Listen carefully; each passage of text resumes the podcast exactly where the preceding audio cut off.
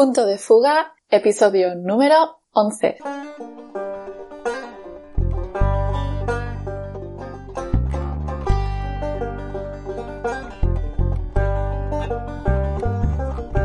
Buenos días y bienvenidos a todos a Punto de Fuga, el podcast donde hablamos de arquitectura en todas sus variantes, noticias de arquitectura, proyectos, arquitectos fronteros, nuevos sistemas constructivos, rehabilitación, sostenibilidad, interiorismo y mucho, mucho más.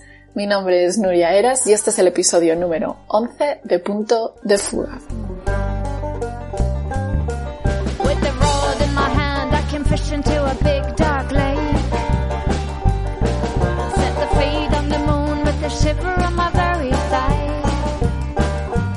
En el episodio de hoy vamos a hablar de arquitectura aeroportuaria y lo vamos a hacer de la mano de un invitado que igual que Sir Norman Foster es arquitecto y aviador. Su nombre es John Tugores, británico de origen y residente en España desde su niñez. Fundó su despacho en 2004 bajo el nombre John Tugores Plus Architects como plataforma de investigación y defensa de la arquitectura high-tech, promoviendo las nuevas tecnologías en el diseño y construcción de edificios. Además de publicar varios libros y co-dirigir el documental Mallorca Klein, producido para la Bienal de Rotterdam, en 2018 publicó el libro titulado Barcelona, donde muestra otra de sus pasiones, la fotografía. Todas las imágenes del libro son aéreas y han sido tomadas por él en diferentes vuelos. ¿Quién mejor que él para discutir sobre diseño de aeropuertos? Pongan sus butacas en posición horizontal, abróchese los cinturones y prepárense para disfrutar el episodio. Buenos días, John Tugores. Qué alegría poder contar contigo en este episodio. ¿Cómo estás? Muy bien, Nuria. Muchas gracias. Estoy muy bien. ¿Qué tal tú? En primer lugar, gracias por estar aquí en el programa. Ya sé que en España estáis todos volviendo a trabajar y todo, o sea que estarás más ocupado. Encantado de que me hayas ofrecido esta oportunidad. Empezamos haciendo un recorrido rápido por tu vida. Naces en Reino Unido, te mudas a España, pero luego de repente a la hora de estudiar te vas a, a Dallas. Sí, sí, sí. Yo estaba estudiando en la Escuela de Arquitectura del Vallés y había la oportunidad, gracias a un intercambio que organizó Mario Correa en su día, de hacer un intercambio de un semestre en la UTA, la University of Texas en Arlington, en Dallas. Lo interesante era que había un ritmo de trabajo que era, era potente, pero no tanto como en Barcelona. Entonces nos sobraba tiempo. Y ahí es donde aproveché para, para hacer mis primeros peritos reales, como siempre había sido un aficionado a la aviación, pero quería poder empezar a volar, porque ahí es muy asequible en tiempo, economía. Me escapaba a lo mejor de la escuela, que no tenía clase, y tenía, estábamos haciendo maquetas, esa cosa muy americana, hacer maquetas, maquetas, maquetas. Y me iba y hacía dos horas de vuelo, y volvía. ¿Y dónde has estado? Y bueno, pues nada, me he ido a volar un rato. Volando. Claro, volando. Y, era muy interesante porque allí es una cosa, hay una cultura de la belleza mucho más, más horizontal. En, Europa todavía y en el Estado español es como un poco snob la cosa de estar ahí haciendo piloto. Allí mis compañeras de clase eran señores y señoras, amas y amos de casa, gente normal, no, no eran aquello de Top Guns, eran señoras que a lo mejor se compraban un avión con su marido para irse a tomar la hamburguesa de los 100 dólares que dicen en americano que es que coger el fin de semana un avión para ir a tomar la hamburguesa de los 100 al, otro lado del pueblo o algo así. Entonces vuelves a España y acabas la carrera de arquitectura, que es tu pasión desde pequeño. Sí, bueno, desde los 18 años. Yo no sabía qué quería hacer y gané un concurso de pintura en Mallorca, que estaba detrás un pintor de la Escuela de París, conocido de Joan Miró, que era Julie Ramis. De repente un mocoso de 18 años, 17 años, gana el concurso y no saben qué hacer. Dicen, ostras, ¿qué hacemos con este chaval? Y me, regalaron un viaje de 10 días a Italia. Entonces, en Italia, o sea, ahí me di cuenta, con, a través de ver una serie de edificios, que al volver dije, ostras, tengo que ser arquitecto. El Castello Sant'Angelo, en Roma. Hostia, es, es culjas total. O sea, yo no sabía qué pasaba y al volver dije, hostia, ¿y esto cómo sería hoy en día? Y al volver dije a mis padres, arquitecto. Clarísimo. Clarísimo, clarísimo. O sea, fue curioso. Después de acabar la carrera, hiciste algunos estudios, entiendo que ya superiores de aeronáutica, de algún avión o algo, como para poder tener permiso de volar aviones con pasajeros. Sí, y me saqué los títulos que quedaban como para poder ingresar en líneas aéreas. En un principio, la verdad es que lo saqué por pasión aeronáutica, no para dedicarme. Fue cuando me planteé después si estaría dispuesto a hacer cualquier cosa en la arquitectura con tal de vivir de ella. Adolf Loss explicaba que necesitas tener un, bolsillo muy generoso o otro trabajo paralelo que te permita ser libre en la arquitectura. Eso sin duda te, tiene que ofrecer una libertad mayor a la hora de escoger los proyectos, ¿no? Y, no moverte tanto por la cantidad o por la necesidad, sino por proyectos que te que te generen interés, ¿no? O que apoyes la causa del cliente. Claro, claro, claro. Sí, eh, mi, padre eh, se cabreaba conmigo porque decía que no a muchos proyectos. Entonces, el, proyecto tiene que ser interesante, pero sobre todo el cliente o la cliente que está detrás tiene que ser igual de interesante o más que el proyecto. Creo que hay una parte como desconocida de la profesión de arquitectura que es esa relación que tienes que construir con el cliente, que parece que es gratuita o que debería de pasar naturalmente y a veces no funciona. Y sí que es cierto que para diseñar, al menos yo siento que tienes que tener algún tipo de entendimiento con el cliente para poder llegar a, un, a una buena propuesta. Sí, es, eh, es, lo más interesante de los proyectos. La persona o la institución que está detrás es, es lo que me lleva pues, a decir que sí o que no. ¿Cómo te relacionas normalmente con los clientes? Porque he leído por ahí que tienes un método ah, infalible, infalible para, conectar con ellos. Por ejemplo, cuando conozco al cliente y es una cosa, una vivienda, ¿de acuerdo? Pues yo tengo dos cartas. Esto lo aprendí de Hudson. Hudson me decía las preguntas adecuadas para saber dónde quieres llegar. Entonces, eh, no me interesa saber cuántas eh, habitaciones quieren. O si quieren una barbacoa, no quieren barbacoa, o tienen me interesa saber más sobre ellos y tanto les pido los libros que más les han gustado, qué les gusta comer, eh, qué película es la que más eh, les ha molado en el cine, si van al teatro, escuchan música, qué música. Entonces empiezo a hacer una batería de preguntas y les pido que por favor no mientan, porque solo las veo yo. De, hecho, mis colaboradores de estudio, desde que hago esto, nadie ha visto nada de esto. Es una cosa personal. Y después, cuando me han contestado, entra la segunda batería de preguntas, que son a consecuencia de las primeras, y aquí sí que empezamos a hablar de arquitectura. Si vas a hacer una casa para una persona, tú no puedes decir, sí, sí, tres habitaciones y vas haciendo. La gente se hace una casa en la vida, o se hace dos como mucho, ¿sabes? Normalmente, ¿eh? Pero llega un momento en que ya no acepto nada más. Hemos hablado mucho, hemos hablado de mil cosas. Hacemos maquetas, renders, esto es lo que hay. Y a partir de aquí, nosotros ofrecemos un producto eh, basado en nuestros conocimientos, nuestros deseos, capacidades de, diseño, eh, personalizado en el caso de las casas, ¿sabes? En el caso de las viviendas y tal. Y normalmente les suele sorprender bastante. ¿Sabes? Eh, como decía Alejandro Lasota, es, tienes que ser capaz de darle eh, libre por gato. No al revés. ¿sabes? Este es el método semi-infalible que hay, ¿eh? pero, va muy bien para entender a quién tienes delante. Sí, sí.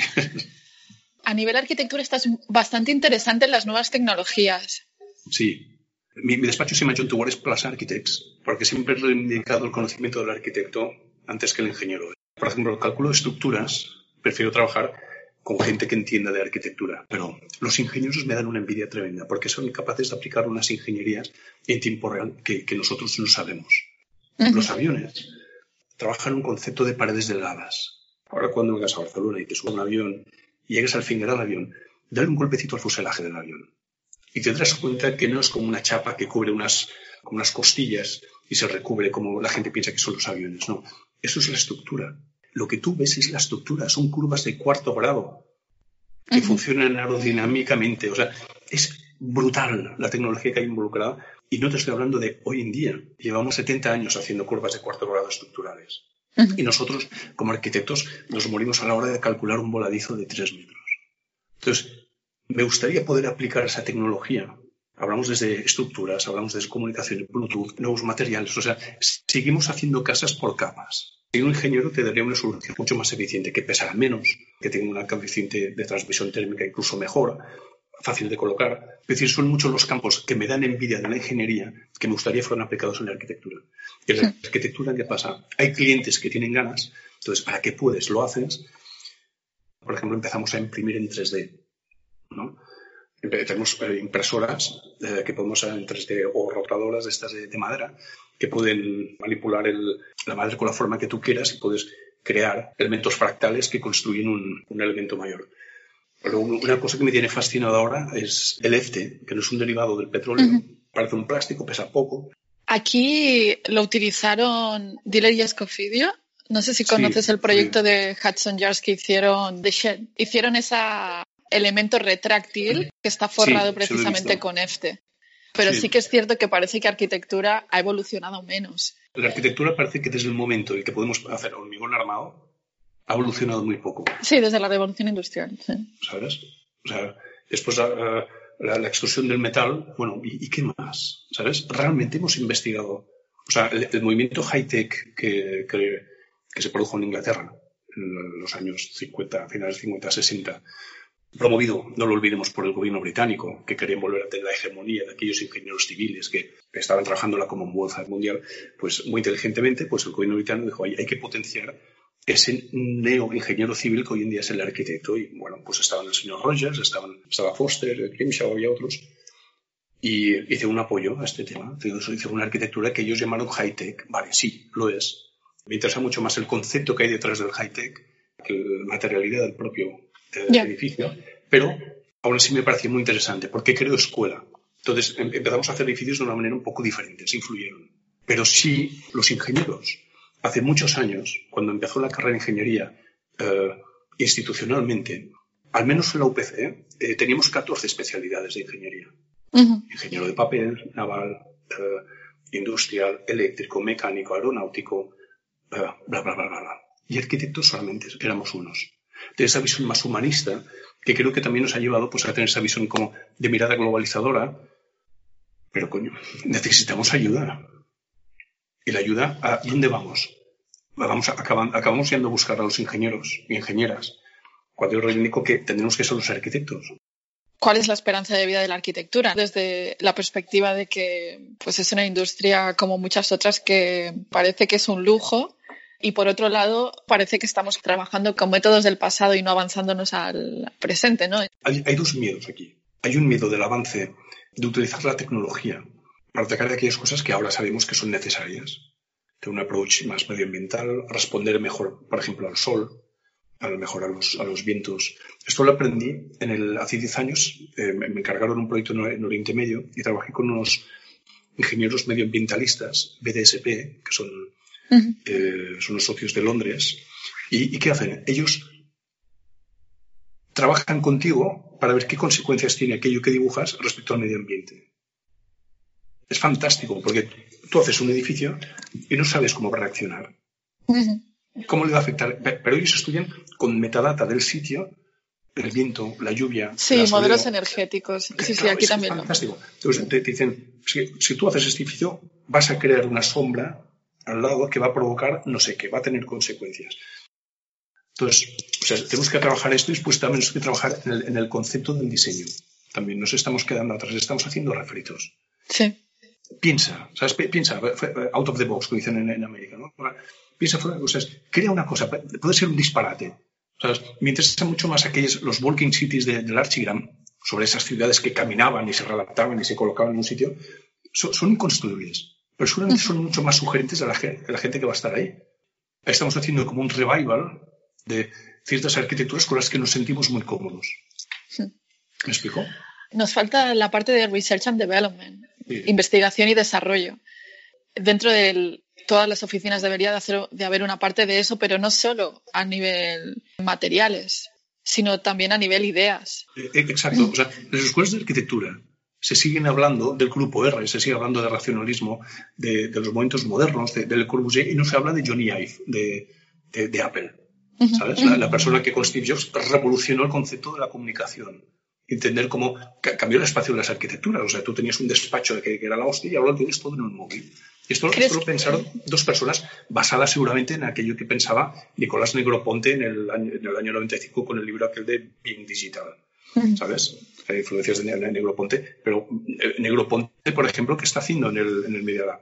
O sea, están haciendo investigaciones acojonantes en, en arquitectura biológica, pero aplicada de verdad. O sea, aquellas cosas que en la, en la WIC, aquí en Barcelona, con Alberto Estevez, iniciaba sobre la arquitectura molecular, sobre... Eh, en Colombia justo hay una mujer que, que está haciendo los mismos estudios. ¿Qué, de, de hecho, es esta chica que es de Israel. Sí. Eh, eh, es muy buena esta tía. Y de hecho han hecho un reportaje en Netflix que te recomiendo que lo veas. Sí, abstract. Sí, sí, ya lo he visto ya. El I más D, hay, que meter dinero. Hay que meter dinero. Sí, sí, pero por otro lado, en esta época del COVID, la gente debería invertir el tiempo en hacer estas cosas ahora que se puede, al menos. y que sea continuista, ¿no? Que no sea, que sea un impulso que hagamos ahora y que continúe. En repensar las cosas, en pensar las tipologías, en pensar lo que no estaba funcionando, ¿no? Como arquitectos tenemos herramientas a nuestro poder para hacer un cambio real en la sociedad. Mm. Sí, creo que ahora por primera vez tenemos, saben en no sé dónde eh, cuántas Coca-Colas te tomas tú al año, incluso dónde te las tomas y de qué manera y a qué hora te las tomas. Esto lo puedes extrapolar a cuántas veces has cruzado la calle, cuántas veces has ido al supermercado, has ido al cine o, al, o has ido al médico, o has ido a ver. Entonces, todo está cuantificado. Lo que tenemos que tener son las herramientas para poder gestionar esta información. Y esta información, las consecuencias y las decisiones sobre esta información las tenemos que tomar, sobre todo, un colectivo donde los arquitectos seamos una parte importante. Mm. Tiene que haber sociólogos, eh, tiene que haber ingenieras, tiene que haber médicos, tiene que haber políticos, pero el arquitecto tiene que formar una figura importante. Por esa manera, digamos, transversal que tenemos de ver las cosas. Uno de los motivos por los que te invitamos al programa era precisamente porque tienes una posición única para poder hablar de manera informada sobre cualquier edificio que se ha hecho a nivel aeroportuario, eh, ya que tú precisamente eres arquitecto, eres piloto y encima eres profesor de arquitectura, eres, profesor de aeronáutica, continúas viajando y pilotando aviones. Tienes esa posición única para dar tu opinión sobre la arquitectura y más específicamente sobre los aeropuertos, ¿no? ¿Son los aeropuertos también uno de los edificios que se han quedado como estancados? Es buena pregunta esta. Los aeropuertos, ¿cuándo nacen? Nacen básicamente durante las grandes guerras cuando acaba la Segunda Guerra Mundial, se empieza a institucionalizar que un excedente de aviones empieza el mundo del turismo empieza a coger más fuerza. Ya existía alguna empresa aeronave que tenía turismo, que tenemos pistas. Normalmente las pistas de antes eran pistas de hierba, pistas de tierra, etc. Algunas asfaltadas, algunas de hormigón. Pero es una respuesta a una solución técnica. Me explico. La culpa la tiene Bernoulli, el principio de Bernoulli. ¿Por qué?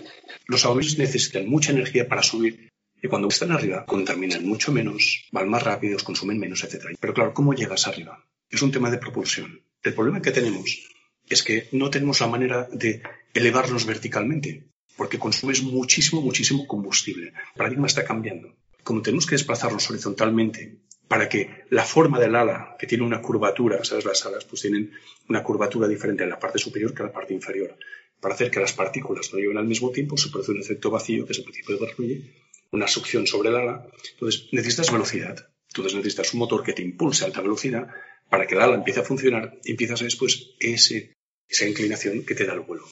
Entonces, por eso necesitamos estas superficies de 3 kilómetros de largo por 45 metros o 60 metros de, ancho, que son las pistas, más la zona del cono de vuelo que hay antes y la de después, porque unos días entras por un sitio o entras por el otro. Depende del viento.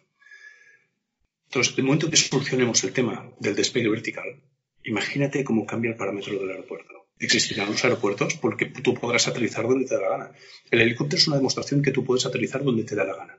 Entonces, los aviones, ¿cómo van a ser? ¿Habrá un aeropuerto? Yo creo que muy posiblemente esté, pero al no necesitar esos tres kilómetros de pista, caben muchísimos más aviones en muchos menos espacio. ¿En cuánto crees que pueda avanzar es que, la ingeniería. estamos en un momento, eh, sí, pero es que estamos en un momento de cambio muy interesante. Porque ahora, el tema es que durante muchos, muchos años, el, dogma del combustible fósil no se ponía en duda. Podemos hacer aviones que sean rápidos, nunca pasan la velocidad del sonido, pero lo que conseguimos es que consuman menos. Aviones que hacen mucho menos ruido.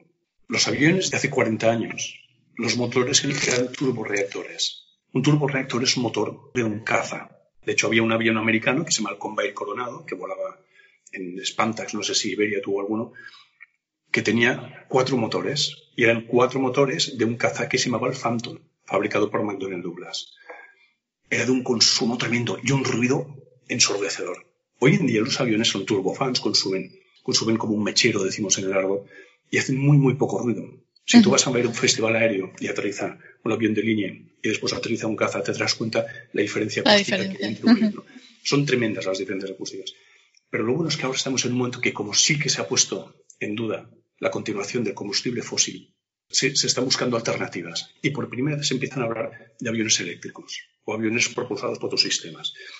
La cosa, yo ahora te hago un matiz de, una cosa que me has dicho ahora. Eh, yo he dado clases en arquitectura casi siempre. Y la, última estaba dando las clases de Valles, después en la New York Institute of Technology. Y, ahora llevo unos años dando clases en ingeniería aeroespacial, los ingenieros aeronáuticos. Pues necesitaba una persona que fuera arquitecto y piloto. tú. Pues, claro, pero volveré a arquitectura, ¿eh? la echo de menos. ¿Qué pasa? Claro, en esta escuela te das cuenta, la gente te habla y sí que están desarrollando esos sistemas de propulsión que son totalmente diferentes. Estamos en un momento en que va a cambiar todo en el mundo aeronáutico. ¿Sabes? Hombre, sin duda va a ser un beneficio no tener más de tres kilómetros de tierra ocupada solo para despegues y aterrizaje. Claro, entonces, ¿cómo diseñas las terminales? Hemos cometido este error tremendo sobre que a veces diseñamos terminales, hemos intentado parecernos al, pájaro. O sea, no, aquello de diseñar terminales con la sección era, era un ala de gaviota, era tal. O sea, yo entiendo pues que pudieran haber algunos momentos en la historia en que podíamos hacernos, hacer estos alardes estructurales porque creamos edificios icónicos, porque eran momentos icónicos. Ahí no tiene sentido. El edificio de la Túa de, de Saarinen, del 62, que creo que no lo vio inaugurar, porque lo que Se murió antes, ¿verdad? Sí. Eh, con mi edad. ¿Sabes? Con 51 años. Sí, sí, malo. pues, eh, claro, ese es un edificio icónico de la arquitectura. Hay un momento en que es poco después de la posguerra, ¿sabes? O sea, seis años después de la posguerra le encargan el edificio, y es un momento aquel de querernos sentir bien. Vamos a intentar reconstruir, de, dar nuevos imaginarios colectivos para aquellas cosas que el futuro que está llegando, que ya está aquí, ¿sabes? Era aquello, en los años 80 había el, este, el, músico verde que explicaba, so this is the jet age, la era del reactor del 80, claro, todavía no había llegado a la era del reactor. Entonces, algunos edificios icónicos sí que se hacían, pero después hemos, hemos hecho grandes barbaridades. Te enviaba, creo que ayer, una cita de Cool Hash de un artículo que le han publicado hace una semana apenas en la revista Times. Hablaba del el poco avance que ha habido en el diseño de aeropuertos desde la Segunda Guerra Mundial, que ahora parecía que el aeropuerto era simplemente una excusa para hacer un shopping mall más grande, o sea, un área donde casi como una ratonera, ¿no? Meten al pasajero para que vaya haciendo vueltas por, la zona de, de, compras. Es cierto. Es aquello de los no lugares de marca Auger, ¿no? Uh escribió hace unos años que los aeropuertos fueron el primer síntoma de la globalización. Porque cuando ibas a los aeropuertos todos empezaban a parecer un poco. Pero nos hemos adaptado. Y el ser humano es, somos animales de costumbres y de hecho nos gusta. Cuando es un aeropuerto inhóspito, donde solamente llegas, a lo mejor te puedes tomar un café, facturas y esperas a que llegue el avión, dices, oye, te falta algo, ¿verdad? Estás como, ¿sí o no? ¿Dónde está el...? No, a mí me gustan, ¿eh? O sea, de hecho, todas estas colas inmensas que tienes que pasar ahora, o sea, obviamente hay una parte de seguridad que es inevitable, mm. ¿no? Pero... Sí, sí.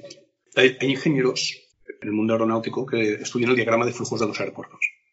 Los coeficientes de simultaneidad cuando llegan a la happy hour, ¿no? 8, de la mañana, todo el mundo quiere coger su avión para irse a París, algo desde Barcelona. Todo el mundo llega a esa Entonces, los aeropuertos se dimensionan para esto. Cuando un avión llega a un destino, donde sea en el mundo, y tiene un retraso, por la razón que sea, impactado con un pájaro en la llegada, hay que hacer una inspección, no vienen las gentes de las sillas de rueda a recoger a una pasajera o un pasajero que tiene las sillas de rueda, la razón que sea, hay un producto encadenado que provoca retrasos. Entonces, esto es uno de los factores. Otro factor es el efecto hub yo llego a un aeropuerto, tengo que esperar seis horas para coger otro avión porque cruzo el planeta. La democratización de la aviación ha permitido pues, que puedes utilizar el aeropuerto como un lugar eh, como de, semi-hospedaje mientras esperas coger el siguiente avión. ¿De acuerdo? Y como vamos a, normalmente no cogemos los aviones que podemos encadenar seguidos, sino los más baratos, cruzo un tiempo de estar en los aeropuertos. O sea, obviamente se dimensionan para la máxima cantidad de usuarios y luego a eso le añadimos el tema del tiempo provocado por escalas o por retrasos. Entonces, el aeropuerto se acaba dimensionando para eso en lugar de para el uso inicial, que es simplemente llegar allí y poder tomar un avión. Sí, los aeropuertos durante el día crecen y decrecen el flujo de gente. De noche, según que aeropuertos incluso estén cerrados. Pero tiene que seguir alimentando la energía de ese edificio, de los grandes complejos. Por eso yo defiendo siempre el, por ejemplo, el esquema que hicieron en Dallas Fort Worth. Dallas Fort Worth es un aeropuerto brillante desde el punto de vista estratégico, porque cabalgaron semitoros, como medio donuts, sobre una autopista que va norte-sur. Una autopista donde tú entras, y es una autopista, y sales de la autopista y entras en el aeropuerto. Entonces, aparcas en la parte interior del donut, que es la escala humana, y después caminas 150 metros y estás en el avión. Entonces, ¿qué pasa? En, la época ahora de crisis, por ejemplo, con el coronavirus que hemos vivido, el COVID-19, en el aeropuerto de Barcelona, la T2, que es la que se hizo para el año 92 por Ricardo Bofill, la han tenido que cerrar. Y la otra han cerrado parcialmente, pero han tenido que seguir calefactando todo el edificio o refrigerando el edificio e incluso iluminando.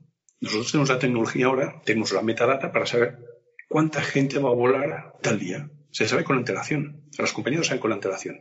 ¿Por qué no trabajan con los organismos oficiales y hacemos aeropuertos que son capaces de crecer, de crecer a lo largo del día?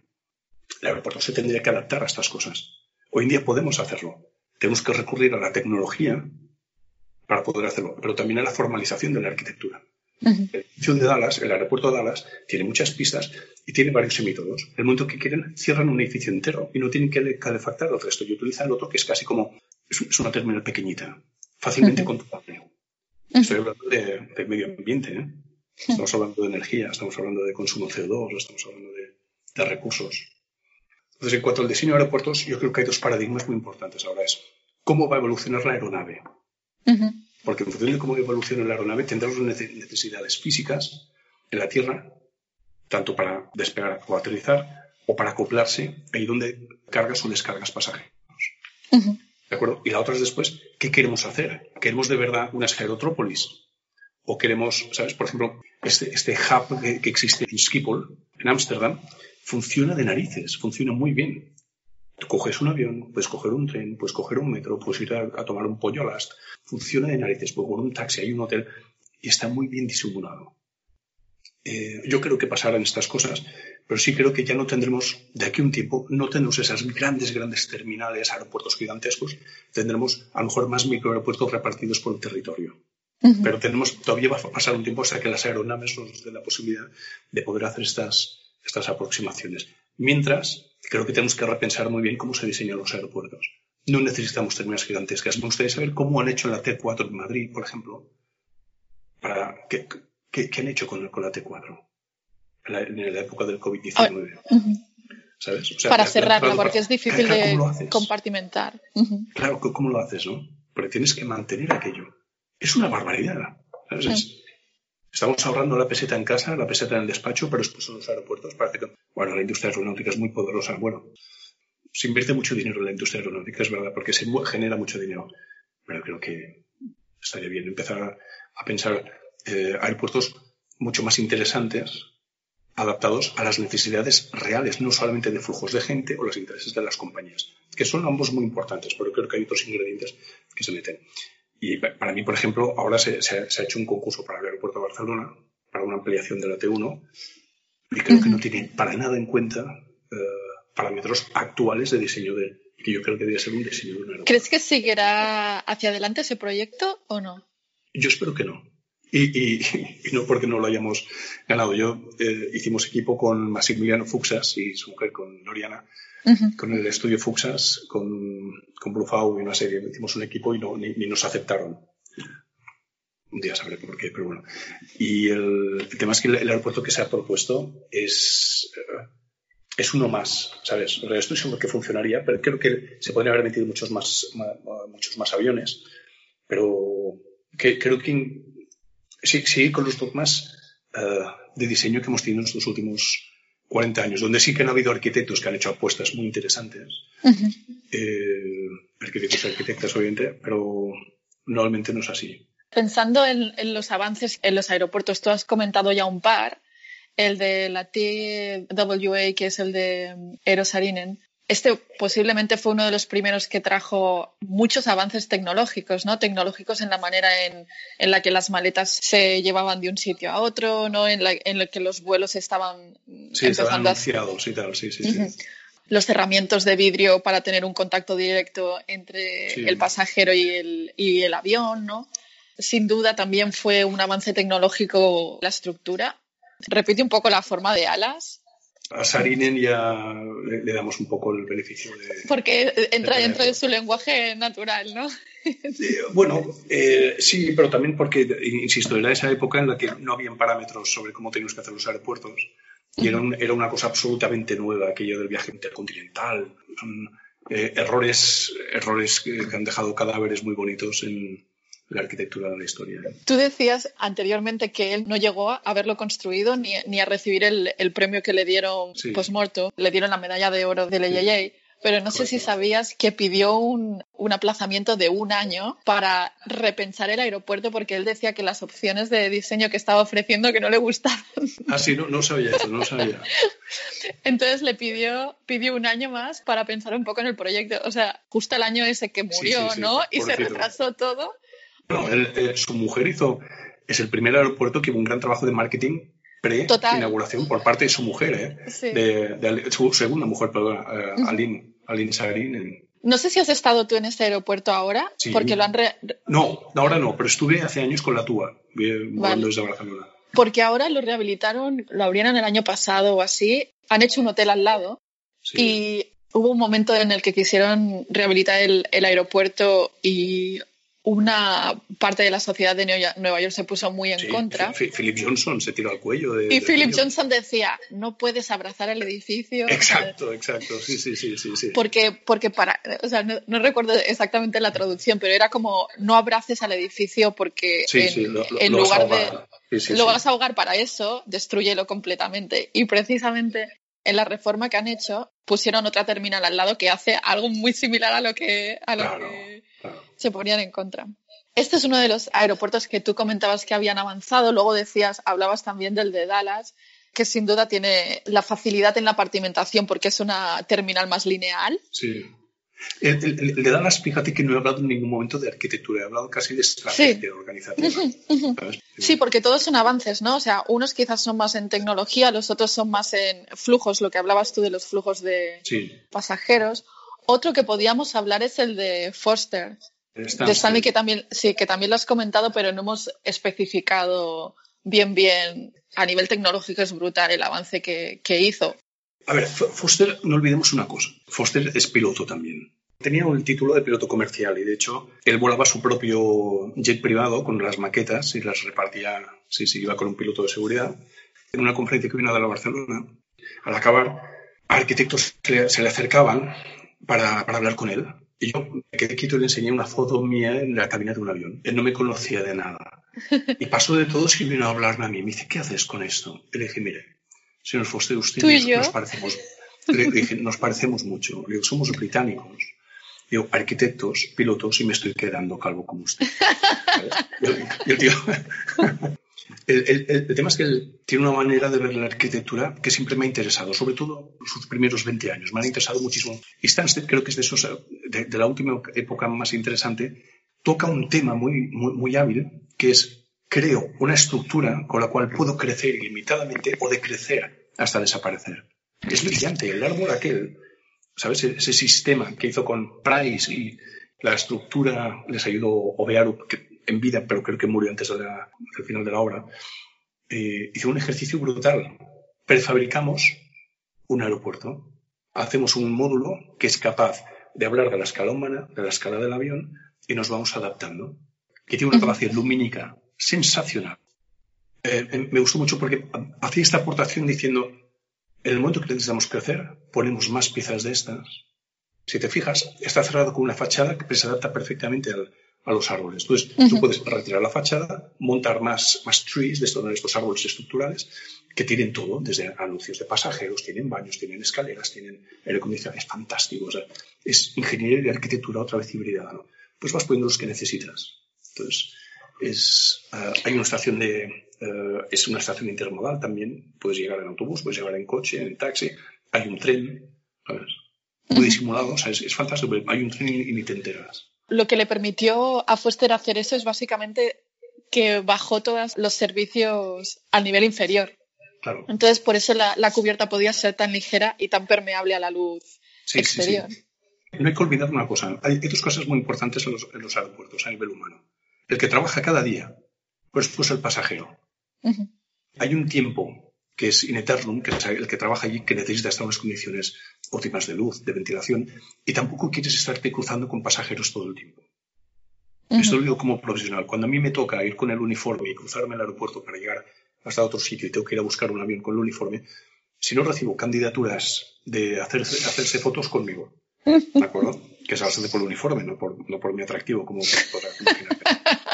O ¿dónde cojo este vuelo? O señor, ¿cómo, cómo me hago piloto? O sea, siempre o sea, lo que quieres es desaparecer. Y es muy importante que la gente que trabaje en el mundo aeronáutico, para la gente que está en oficinas, estén muy cómodos. Y Fuster lo consigue. Pero después es la experiencia del pasajero. Porque al final la experiencia en un aeropuerto, la experiencia del pasajero hace que el pasajero quiera repetir. Me explico. Cuando tú vas a, según qué aeropuertos en Estados Unidos, te dan la opción de irte a Newark, de irte al Kennedy, de irte a Teterboro o de irte a otros. Entonces, si tú has tenido una buena experiencia vital como pasajero, en un aeropuerto, decir repetir siempre en aquel aeropuerto. Entonces, las autoridades inteligentes lo saben esto. Los arquitectos y arquitectas que han hecho eh, edificios brillantes en aeropuertos lo saben. ¿Tienes uno, o sea, tú que has viajado mucho y has estado en muchos aeropuertos, ¿tienes uno que, creas que como usuario y como, como trabajador funcionan ejemplarmente? Como trabajador, como pasajero, como visitante, sin duda, el que mejor funciona en el planeta para mí es el de Dallas Fort Worth. Y yo puedo haber cogido un vuelo de 15 horas, pasar control de pasajeros americanos, que no, no es muy trivial, ¿vale? Siempre tienes aquellos señores de 3 metros de alto, que tienen tasers. Pero tú llegas, pasas el control de pasajeros, has cogido tu maleta, control de pasajeros, bla, bla, bla, y llegas al taxi y has caminado 150 metros. Es maravilloso. No hablo de arquitectura, hablo de organizativo. ¿De acuerdo? absolutamente envidiable. Tiene hace 25 o 30 años un tren, como sea, un tren automático donde no, está conducido por nadie, que da la vuelta a toda la terminal. En el aspecto formal, eh, como aeropuerto, eh, reconozco que el Stansted me tiene muy, muy cautivado. Me tiene muy cautivado. la luz, la luz es importante, ¿eh? Sí, sí, sí, claro. La, la luz. Después como arquitecto te das cuenta pues que es, es, muy rico el espacio que ha creado allí, ¿sabes? De una manera muy sencilla, con, un con una estructura prepensada, prefabricada y modulada, hace, hace un espacio absolutamente sensacional, ¿sabes? Es, eh, seguramente es de los...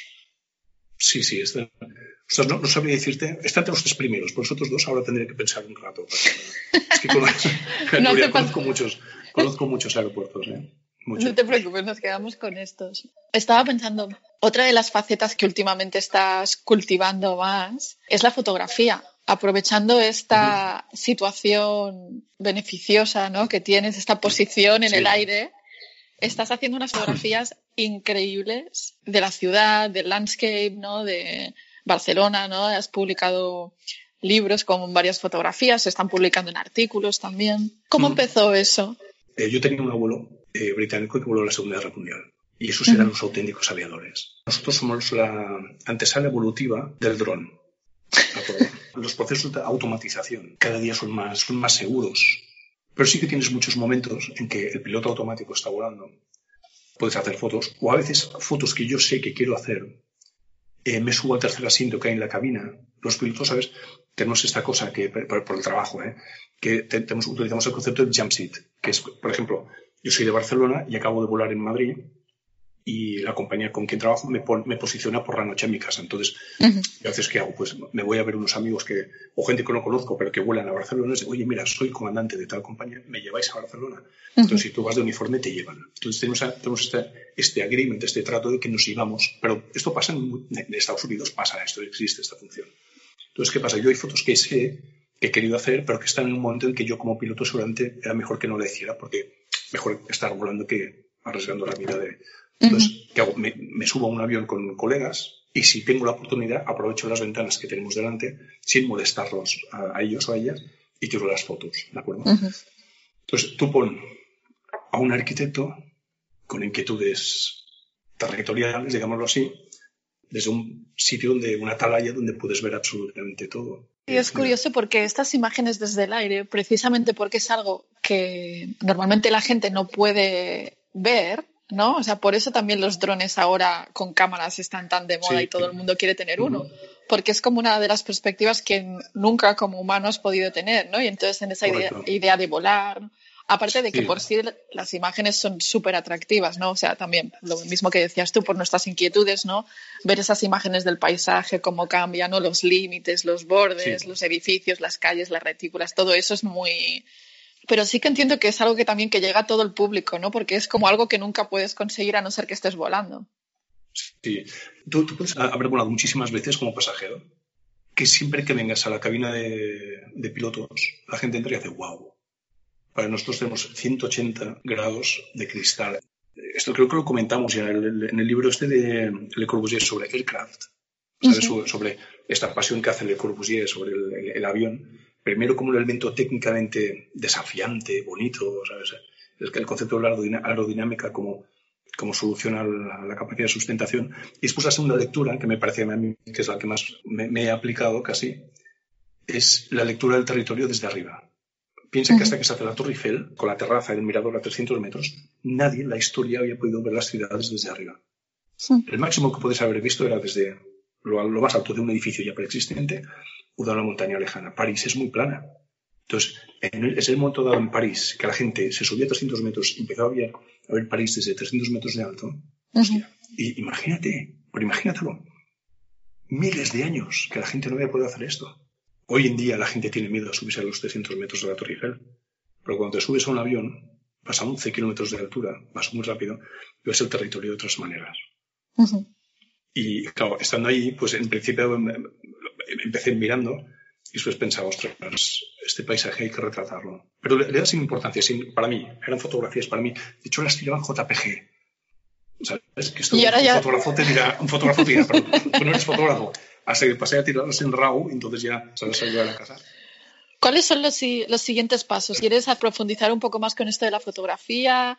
¿Vas a enfocarte en arquitectura más o sientes que te gusta este balance entre las tres? La, aviación es, brutal, es fantástico. Es una super tecnología en tus manos, unas cosas muy potentes. Es maravilloso. Trabajas con gente absolutamente fantástica. Aprendo mucho de la gente con la que trabajo. Pero el, proceso cotidiano de la aviación es tremendamente repetitivo. no, hay. yo no puedo ser creativo volando. Y mejor que no lo sea. Me, sigo unos protocolos que me manda la compañía, supervisados pues, por las autoridades y por la compañía fabricante. Pero cuando tienes inquietudes creativas, creo que la, arquitectura es sin duda lo que me hace más feliz.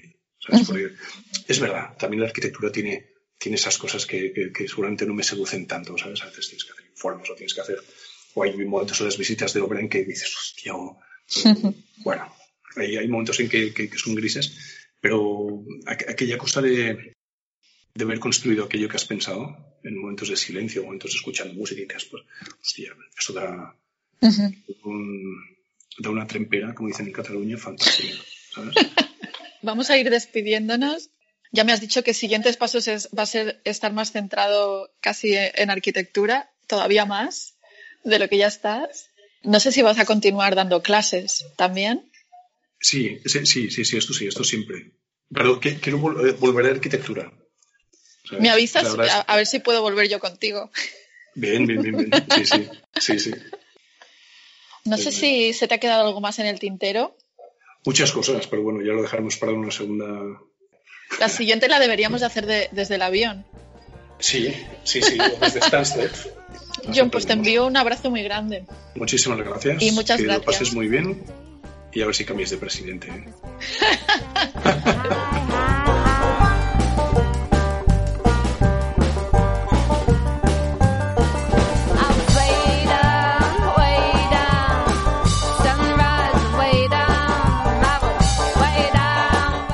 Hasta aquí el episodio de hoy. Espero que os haya gustado y gracias por estar al otro lado porque sin vosotros esto no sería posible.